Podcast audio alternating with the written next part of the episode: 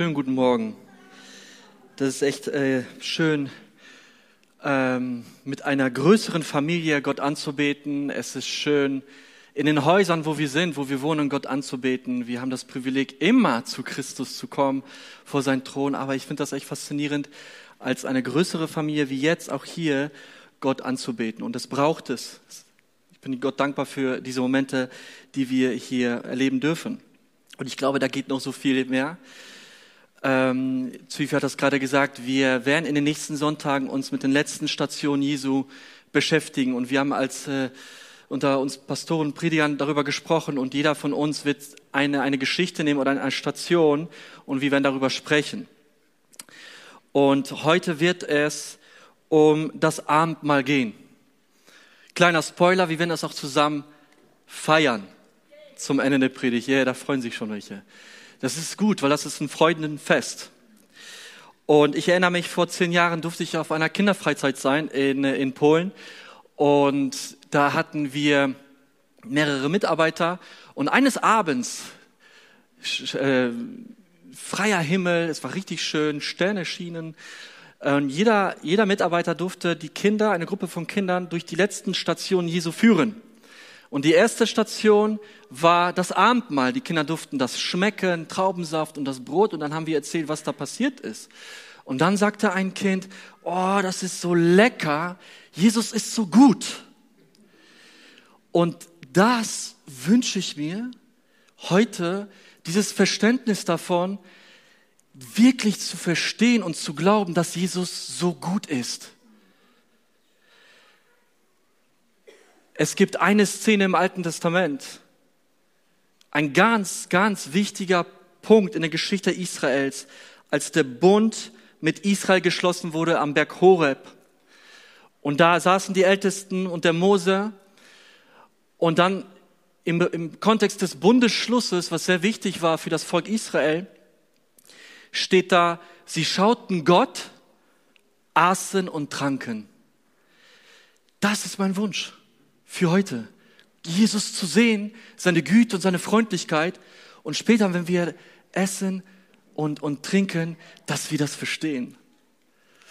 Von daher bete ich nochmal dafür und dann gehen wir weiter. Jesus, ich, ich danke dir so sehr für diesen Moment und dass wir auch heute das Abendmahl zusammen feiern dürfen als, als deine Kirche, als dein Leib, als deine Braut, Jesu. Und ich bete dich, Heiliger Geist, dass du uns führst durch dein Wort, dass du die Gedanken des Evangeliums und der Botschaft der Hoffnung einpflanzt und versiegelst immer mehr in unsere Herzen, dass wir verstehen, dass das Implikationen hat auf unseren Alltag, deine Botschaft und das, was du am Kreuz getan hast. Und hilf uns da, das auch zu verstehen und diesen, diesen Wunsch auch am Ende zu sagen, Jesus ist so gut. Und ich bete für jeden Einzelnen, wirke, wirke, Heiliger Geist wirke hier unter uns jetzt auch in dem Wort, in der Predigt, Jesus. Amen. So harmonisch die Abendmahlerfahrung mit den Kindern war in, in Polen, wenn wir uns das Abendmahl Jesu anschauen und vor allem was drumherum passiert, vorher und nachher, ist es nicht so ganz harmonisch. Gerade wenn es in Blick auf die Kreuzigung geht, war es nicht besonders harmonisch. Von der Einordnung her befinden wir uns in Matthäus Evangelium 26 und ich gebe kurz so ein paar Punkte, was vorher geschieht, vor dem Abendmahl. Jesus hält Gleichnisse, er redet von dem Königreich Gottes und konfrontiert immer mehr das religiöse Establishment, weil sie den Weg versperren, versperren vom, für das Volk, hineinzukommen in das Königreich. Und Jesus ist da so klar, weil da viel auf dem Spiel steht. Er will, dass die Menschen kommen an seinen Tisch. Und das religiöse Establishment zur damaligen Zeit hat sie davor abgehalten, indem sie immer mehr Gesetze gemacht haben. Immer mehr, du musst das, du musst das. Und wenn die es nicht geschafft haben, haben sie verurteilt. Doch Jesus ist gekommen, um Freiheit zu, zu bringen. Und dann nach diesen Reden sagt Jesus zu seinen Jüngern, dass er überliefert wird und er wird gekreuzigt. Dann lesen wir, die hohen Priester und die Priester und die Pharisäer versammeln sich und schmieden einen Plan, wie sie mit List Jesus töten. Krass! wie sie mit List ihn töten. Daran denken sie. Und dann lesen wir weiter. Jesus ist im Haus eines Mannes, Mannes namens Simeon. Und dort kommt eine Frau, sie salbt ihn und die Jünger schauen ihn an und schauen, was da passiert und sagen, welch eine Verschwendung! Das Öl ist teuer, wir könnten es verkaufen und damit dem Armen geben. Und Jesus sagt, sie tut es für sein Begräbnis. Also die Jünger merken, da spitzt sich immer mehr was zu. Die, es kommen dunkle Wolken über Jerusalem, der Sturm kommt von allen Seiten und in diesem Setting, in diesem Rahmen feiern sie oder sollen sie das größte oder eins der wichtigsten Feste Israels feiern. Und das sind auf den ersten Blick keine schönen Aussichten, um so ein Fest zu feiern.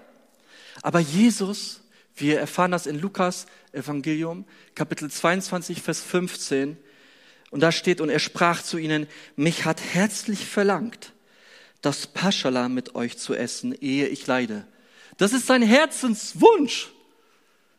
Bevor er stirbt, das müssen wir erledigen, unbedingt. So, und dann gehen wir hinein in den Text. Matthäus 26, Vers 17 bis 30. Aber am ersten Tag der ungesäuerten Brote traten die Jünger zu Jesus und sprachen, wo willst du, dass wir das Paschalam zum Essen bereiten? Er sprach, geht hin in die Stadt zu einem und spricht zu ihm, der Meister lässt dir sagen, meine Zeit ist nahe. Ich will bei dir das Paschamal halten mit meinen Jüngern. Und die Jünger taten, wie ihnen Jesus befohlen hatte, und bereiteten das Paschalam. Und am Abend setzte er sich zu Tisch mit den Zwölfen. Und als sie aßen, sprach er, wahrlich, ich sage euch, einer unter euch wird mich verraten. Und sie wurden sehr betrübt und fingen an, jeder einzeln zu ihm zu sagen, Herr, bin ich's. Er antwortete und sprach, der die Hand mit mir in die Schüssel taucht, der wird mich verraten. Der Menschensohn geht zwar dahin, wie von ihm geschrieben steht, doch weh dem Menschen, durch den der Menschensohn verraten wird. Es wäre für diesen Menschen besser, wenn er nie geboren wäre. Da antwortete, Jesus, Jesu, äh, da antwortete Judas, der ihn verriet und sprach, bin ich's, Rabbi? Er sprach zu ihm, du sagst es. Als sie aber aßen, nahm Jesus das Brot, dankte und brach's und gab's den Jüngern und sprach, nehmet, esset, das ist mein Leib. Und er nahm den Kelch und, und dankte, gab ihnen den und sprach, trinket alle daraus. Das ist mein Blut des Bundes, das vergossen wird für viele zur Vergebung der Sünden. Ich sage euch, ich werde von nun an nicht mehr von diesem Gewächs des Weinstocks trinken, bis an den Tag, an dem ich aufs Neue davon trinken werde, mit euch in meines Vaters Reich. Und als sie den Lobgesang gesungen hatten, gingen sie hinaus an den Ölberg. Ich versuche euch so ein bisschen hineinzunehmen in, in diesen Text ähm, und versuche mit meiner Begrenztheit heute mit meinem begrenzten Wort, meinem begrenzten Denken versuche ich das zu erklären, aber ich weiß, dass der Heilige Geist, dass wir ihn brauchen, um dieses Verständnis zu öffnen, was hier passiert. Und wir fangen an, die Vorbereitung auf das Paschafest. Das ist der Hintergrund. Und wer die Evangelien schon häufiger gesehen hat oder gelesen hat, ähm, hat Jesus an, in den Anfängen des Evangeliums gesagt, meine Zeit ist noch nicht nahe. Er hat das hin und wieder mal gesagt, seine Zeit ist noch nicht nahe. Und hier lesen wir, meine Zeit ist nahe, ich will das Paschalam halten. Das heißt, diese Zeit ist nahe und Paschamal, das ist eng verknüpft. Dieser Moment ist ganz wichtig. Und äh, vielleicht wissen das auch schon die einigen, aber ähm, im Griechischen gibt es ja mehrere Bedeutungen für Zeit und wir kennen sehr stark dieses Chronos, ja, Chronologie, eine aufeinanderfolgende Abhandlung von Momenten oder unsere Uhrzeit, das ist Chronos, ja. Das kennen wir, das, das, damit haben wir jeden Tag Berührungspunkte. Aber dann gibt es das Wort Kairos und das ist interessant, weil das wird hier benutzt. Kairos bezeichnet ein Eingreifen Gottes hinein in dieser Welt. Es ist ein Ereignis, in dem sich vielleicht alles ändert, weil es der richtige Zeitpunkt ist. Und es ist ein Moment, in dem eine sehr hohe Wahrscheinlichkeit besteht, dass das Königreich Gottes durchbricht. Das heißt, die Finsternis ist so in Rage und manifestiert sich so stark in den letzten Tagen Jesu, aber das hat auch damit zu tun, dass auf der anderen Seite, das ist etwas, was wir nicht sehen, aus der göttlichen Perspektive, das Reich Gottes dabei ist durchzubrechen. Stellt euch einen Schlauch vor ohne so einen Kopf, sondern einfach nur einen Schlauch und da kommt riesen Druck Wasser raus und du füllst, willst diesen Druck, Druck verhindern und drückst, drückst auf den Schlauch, damit das Wasser nicht rausspritzt. Und du, du, du, du drückst Du bist der Verursacher, aber du merkst, hey, das Wasser wird immer stärker. Irgendwann platzt es. Und das Königreich ist durchgebrochen.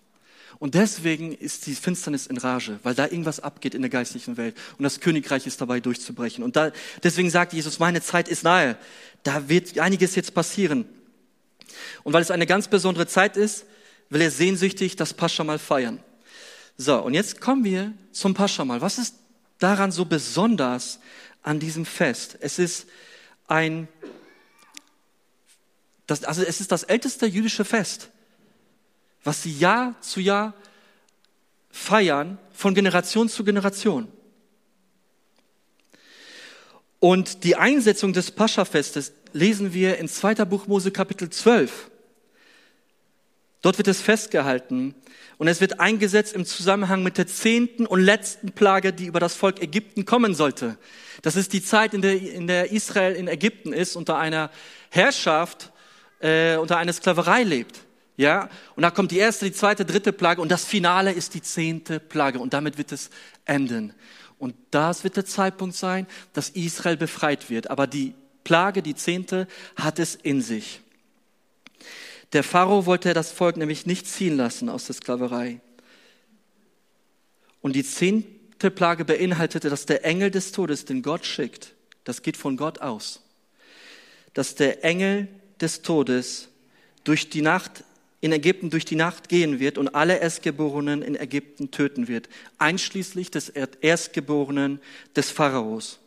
Und es ist ein Gericht an Ägypten, es ist ein Gericht an den Pharao und es ist ein Gericht an die, an die Götter Ägyptens. Und, der, und die Frage ist, wie konnte sich das Volk Israel vor diesem Gericht schützen? Und hier wird das Paschafest geboren, auf diesem Boden. Ungesäuertes Brot wird gegessen am Abend.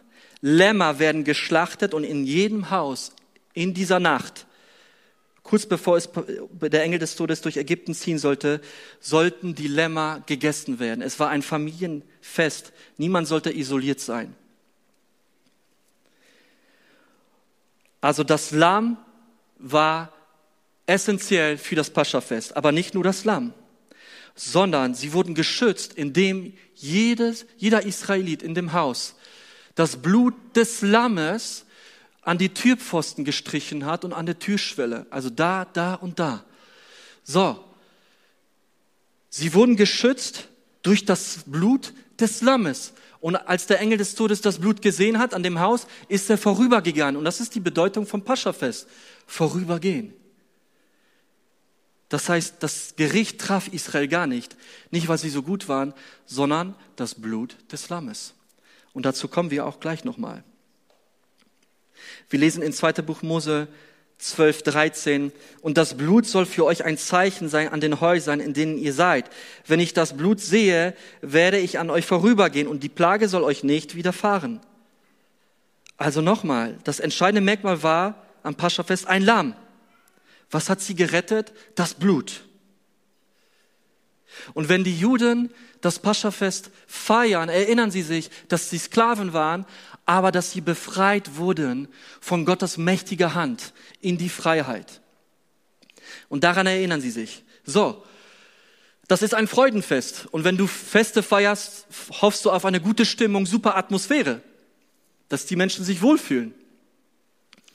Und wir lesen dann weiter ab Vers 20 bis 25, dass Jesus hier das allererste Mal sagt, dass einer aus euren Reihen, also zu den zwölf Jüngern, mich verraten wird. Und so lief das Paschafest ab, das Abendmahl. Also das wünscht sich nicht jeder, so ein Fest. Ja, es ist ein Schock für die Jünger. Es ist ein Schock. Und ich, äh, Ich weiß nicht, vielleicht kennt ihr das Wandgemälde von Leonardo da Vinci vom letzten Abendmahl. Das habt ihr mit Sicherheit gesehen. Ich weiß nicht, ob wir es hier haben. Da ist es.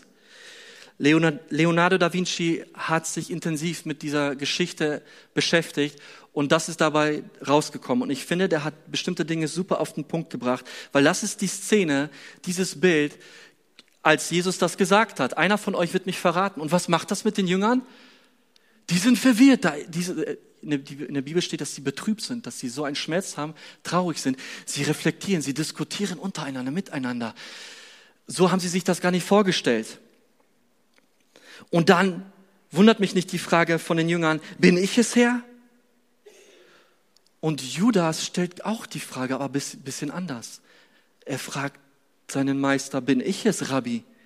Und zwischen Rabbi und Herrn gibt es einen riesen Unterschied. Du kannst einem Rabbi folgen in einer Phase deines Lebens, aber nicht, nicht für immer. Aber jemanden Herr zu nennen, ist für die Ewigkeit. Ich folge ihm, er hat einen Herrschaftsanspruch an mein ganzes Leben.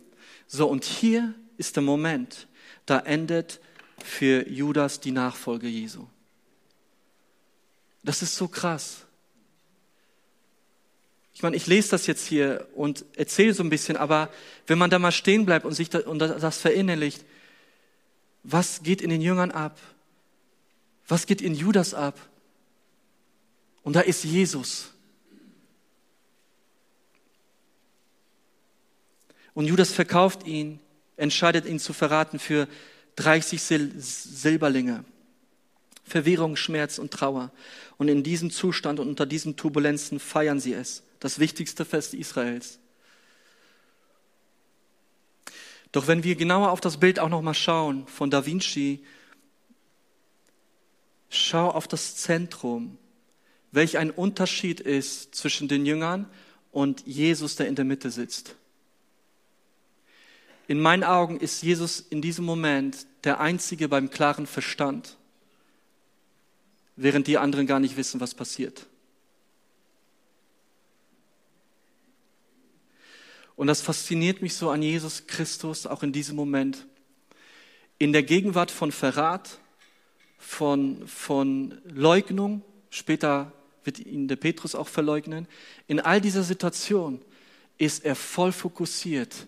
Und am, im Abendmahl ist das Zentrum Jesus Christus. Er hat eine Mission und er weiß, was in den Jüngern vorgeht. Er weiß, was passiert. Aber wir lesen in der Bibel, er hat sein Leben hingegeben, als wir noch Sünder waren. Ja, in An An Anbetracht des Verrats, was kommt, in dieser ganzen Situation, ist er völlig fokussiert.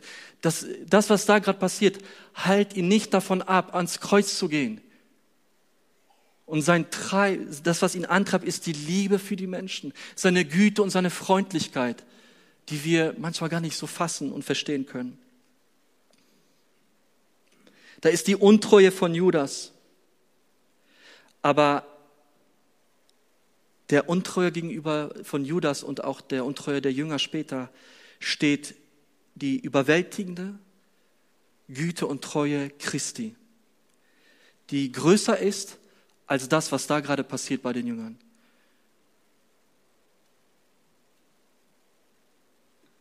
Und es geht allein um Jesus Christus.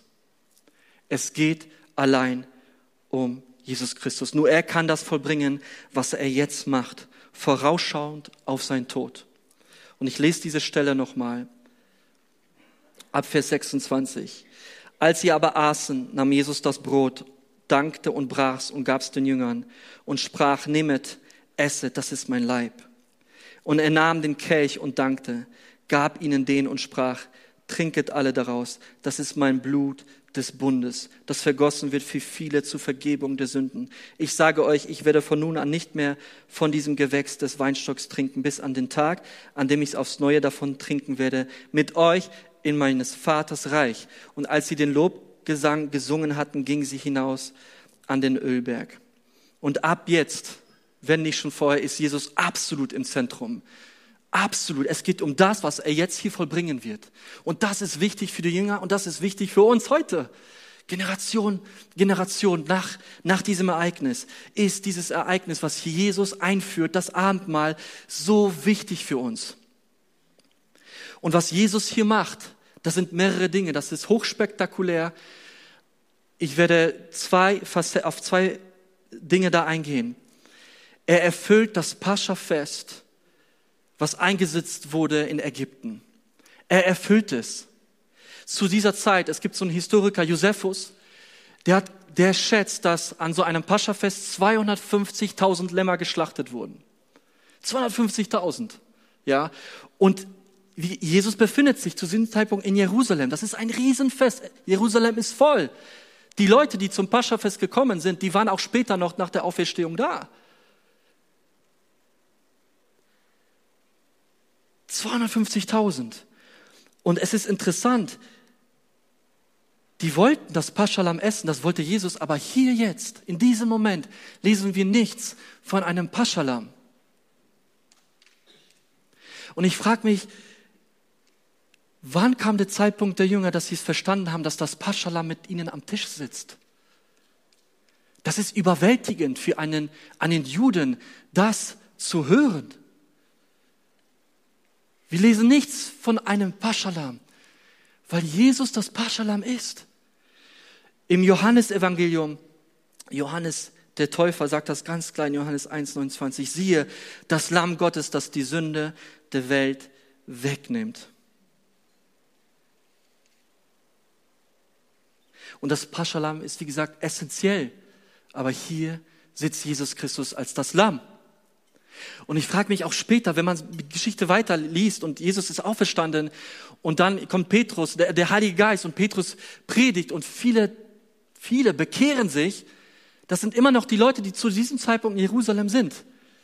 Was das mit denen gemacht hat, Leute, wir haben das Pascha fast gefeiert. Mit Lämmern in unseren Häusern. Und wir haben nicht gecheckt, dass irgendwo in Jerusalem im Haus das wahrhaftige Lamm ist. Wir haben es verpasst. Also das stelle ich mir so vor. Und dann kommt die Bekehrung und die erkennen auf einmal Jesus Christus, der für uns gestorben ist. Und es ist sein Leib, was gegeben wird und sein Blut, was vergossen wird zur Vergebung der Sünden. Für viele, nicht für alle. Das ist nicht so einfach, sondern was Jesus möchte, ist, dass du das, dass du das in Anspruch nimmst und vertraust, dass er das für dich gemacht hat, an ihn glaubst. Was Jesus hier noch macht, ist, er, verbind, er erfüllt das Pascha-Fest, aber er bringt noch ein anderes Ereignis ins Spiel aus dem zweiten Buch Mose. Gott führt das Volk Israel aus der Sklaverei. Er, die, er ist schon in Beziehung mit seinem Volk, aber dann kommt der Bundesschluss am, am Berg Horeb. Ja, das ist der mosaische Bund. Und da ging es darum zu regeln, okay, wie kann ein Volk, was sündig ist, in der Gegenwart eines heiligen Gottes bestehen?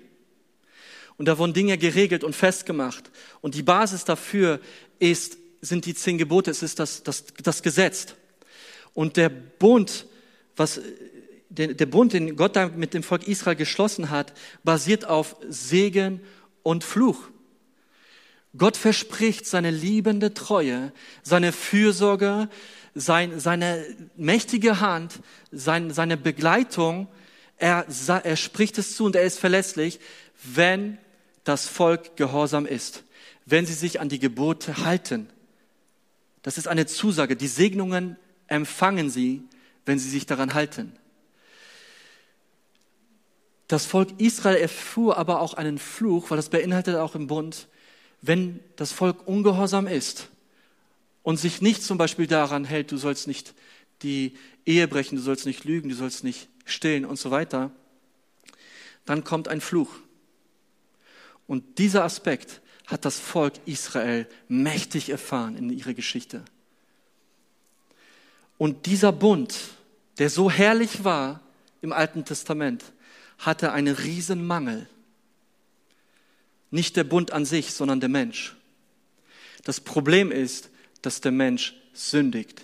Und das ist ein Riesenproblem. Es gibt kein Matching zwischen einem Sünder und einem heiligen Gott. Das ist unmöglich. In seiner Gegenwart verschmilzt der Mensch wie Butter in der Sonne oder wie Eis in der Sonne. Wir können ihm nicht standhalten. Das ist der alte Bund. Und die Propheten im Alten Testament Besonders Jeremia prophezeit und spricht von einem neuen Bund, der von einer anderen Qualität sein wird. Der das, was, der dieses Problem, diese Kluft wiederherstellen wird. Und jetzt kommt Jesus Christus ins Spiel, weil er sagt, er macht, er redet von Bund, von dem neuen, von dem neuen Bund. Und die Bezeichnung ist das Blut des Bundes. Und dieser Bund ist anders. Und das müssen wir verstehen. Dieser Bund ist essentiell anders, komplett anders. Jesus tritt ein als das Lamm. Wir verdienen den Tod. Vielleicht mal kurz zum Alten Testament. Wenn Bünde geschlossen wurden, ja, dann wurden Tiere zerteilt. Ich weiß, das kennen wir nicht so in unserer Gesellschaft. Auch Blut, diese Thematik, das ist uns ein bisschen fremd. Und trotzdem wissen wir, dass Blut kostbar ist, dass Blut wertvoll ist, ja. Also ich weiß, als wir unsere Zwillinge bekommen haben, da war überall Blut und ich, mein T-Shirt war voller Blut. Ich habe es nicht weggeworfen. Das ist eine Erinnerung. Da kam Leben hervor, aber da war viel Blut. Und da wird man sehr sensibel oder einige Menschen haben Angst, Blut zu sehen. Blut bedeutet Leben. So, und wenn Bünde geschlossen wurden im, im alten Vorderen Orient, auch im Alten Testament, wurden Tiere zerteilt. Und da war der eine Partner, wie zum Beispiel Gott, er verspricht, alles zu erfüllen, was er, äh, was er verspricht. Und wenn nicht, wird es ihm so ergehen wie diesem Tier. Der andere sagt auch, ja, ich werde mich an alles halten. Und wenn nicht, wird es mir ergehen wie diesem Tier. So, und das ist ein Problem, weil wir lesen auch im Römerbrief, der Lohn der Sünde ist der Tod. Das ist der Tod. So, und jetzt kommt Jesus als das Lamms ins Spiel, hält sich an das ganze Gesetz, tritt für uns ein, so dass wir, dass es uns nicht ergeht wie diesem Tier, was zerteilt wird, sondern er kommt als ein Opfer, um für uns zu sterben. An unserer Stelle. Und dieser neue Bund beinhaltet, es ist alles geschehen für dich. Seine Gerechtigkeit wird auf uns transformiert. Sein, sein Friede auf uns. Es ist, wenn wir in den neuen Bund hineinkommen, wir sind Erben. Wir erben. Und wenn da steht, nehmt und esst, dann bedeutet das, dann bedeutet das, erinnere dich an dein Erbe. Zyphi, du hast das super gesagt, wir sind keine Sünder, die, kannst du es nochmal sagen, Sünder, die Richtig. Sondern Liebhaber Gottes, die mit Sünde strugglen. Genau, Liebhaber Gottes, die mit Sünde strugglen. Ja, Kinder Gottes, die mit Sünde strugglen. Aber wenn wir das Abendmahl einnehmen, erinnern wir uns nochmal an die Botschaft, dass wir Erben sind. Wir sind keine Opfer mehr. Jesus hat alles für uns getan. Stell dir vor, du hast so ein, bevor du Christus kennenlernst und er in dein Leben hineinkommt und du ihn in, in dein Herz lässt. Wir haben so ein altes, dreckiges, verseuchtes T-Shirt an. Das ist unser altes Leben. Völlige Entfremdung von Gott. Völlige Entfremdung. Aber Jesus gibt uns ein neues T-Shirt, was rein ist, gewaschen in seinem Blut. Und er reinigt unsere Sünden. Uns ist vergeben. Die Sünden in der Vergangenheit, die Sünden in der Gegenwart und ich glaube, viele glauben nicht, dass auch die Sünden in der Zukunft. Und deswegen ist das Abendmahl für uns sehr wichtig. Wir brauchen Erinnerung, weil das Abendmahl umkämpft ist. Die Botschaft dahinter ist umkämpft. Es gab äh, im, im Mittelalter wurde ähm, das Museum angegriffen, auch wo das Wandgemälde war. Und die Leute, für, den war, für die war das so wichtig, dass sie es vor diesem Krieg, vor dem Bombardement geschützt haben. Sie haben alles getan. Mit Sandsäcken haben die das alles abgesichert. Ja, es war ein Riesenprozess, das wieder alles so zu restaurieren, wie es jetzt aussieht. Das war ein langer Prozess.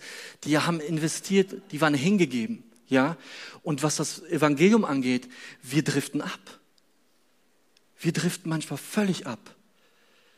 Wir kommen zu Jesus, wir erleben seine Gnade, aber wenn, wir, wenn es in den Alltag geht, merken wir Schritt für Schritt, gehen wir von dieser Gnade weg, gehen zum Gesetz und, und versuchen uns selbst rein zu reinigen, selbst Gutes zu tun, damit Gott uns anerkennt, damit Gott uns liebt, ihm was zu beweisen. Und das projizieren wir auch auf den Umgang mit anderen Menschen.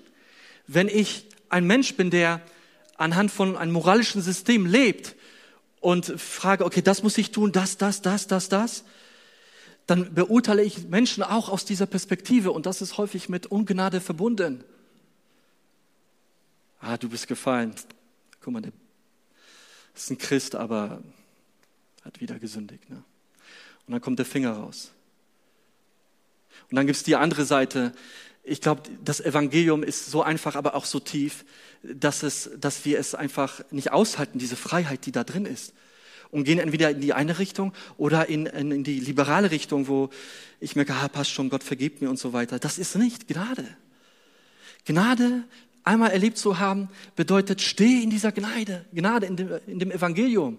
Es hat Implikationen auf dein Denken, auf dein Handeln, auf deinen Umgang mit Menschen. Verlass diese Gnade nicht.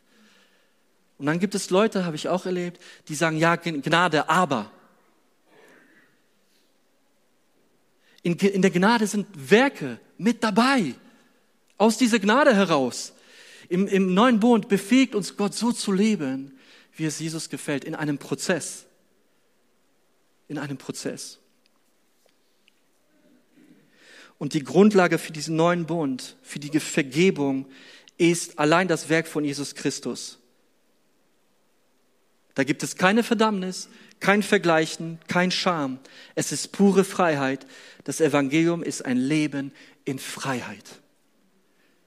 Freiheit. Das ist das, was Christus dir schenkt. Ich will dir eine Situation erzählen, die ich vor kurzem erlebt habe in so einer Männerrunde. Da waren wir zwölf Leute, wie die zwölf Jünger. Ja.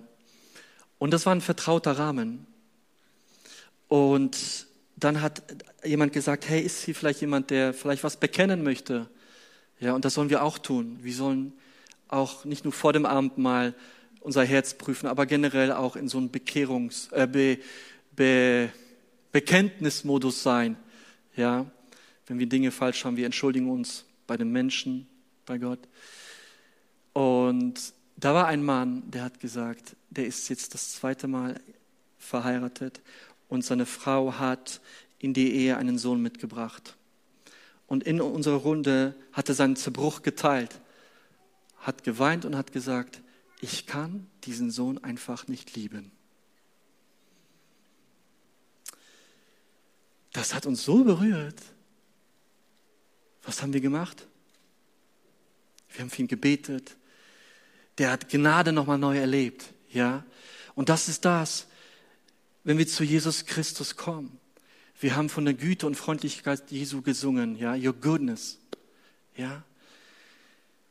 Sie läuft mir hinterher, da wo ich bin. Aber viele Menschen glauben es nicht. Viele Christen glauben es einfach nicht und verstecken sich vor Gott. Aber Gott, ich weiß, wenn ich das so ausspreche, klingt das manchmal noch häufig gehört. Aber Gott liebt uns so sehr. Er liebt uns so unglaublich, wirklich. Und ich glaube, wenn wir das verstehen, dann erleben wir so eine Freiheit, dann schmecken wir seine Güte und du willst immer mehr davon. Es gibt so einen Psalm, Psalm 34, Vers 9. Und da steht, schmecket und seht, wie freundlich der Herr ist. Wohl dem, der auf ihn vertraut. Das ist nicht cool. Schmecket und seht, wie freundlich der Herr ist. Wohl dem, der auf ihn vertraut. Wenn ich mein Leben zurückschaue und sehe, wie, was Gott mir meine Familie alles geschenkt hat, das ist unglaublich. Das ist unglaublich, seine Güte zu erleben und seine Freundlichkeit. Es ist nicht selbstverständlich, dass ich hier stehe und atme.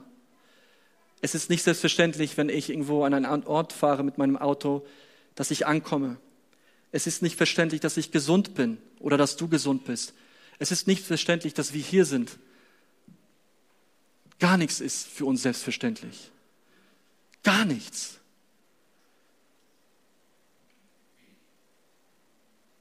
Aber seine Güte und Freundlichkeit begegnet uns. und ermöglicht euch, das zu erleben. Und das erfüllt uns mit Dankbarkeit.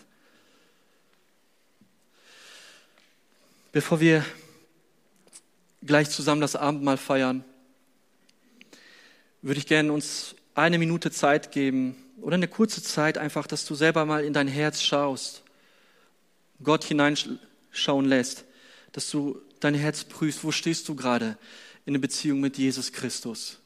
Und wenn es was gibt, wo du sagst, hey, da, da ich empfinde da gerade eine Mauer, dann sag ihm das. Dann sag ihm das.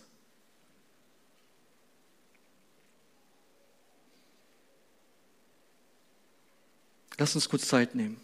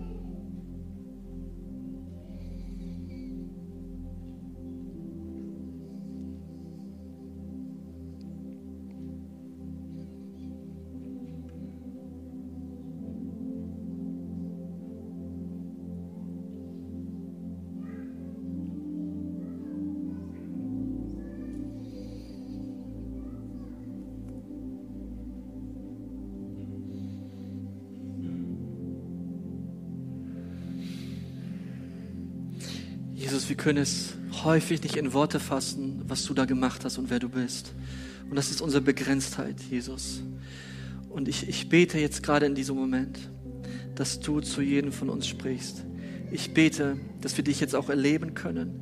Ich bete, dass wir, ja, dass du uns erinnerst an die Botschaft der Hoffnung, an das Evangelium, wenn wir gleich das Abendmahl als ganze Kirche einnehmen.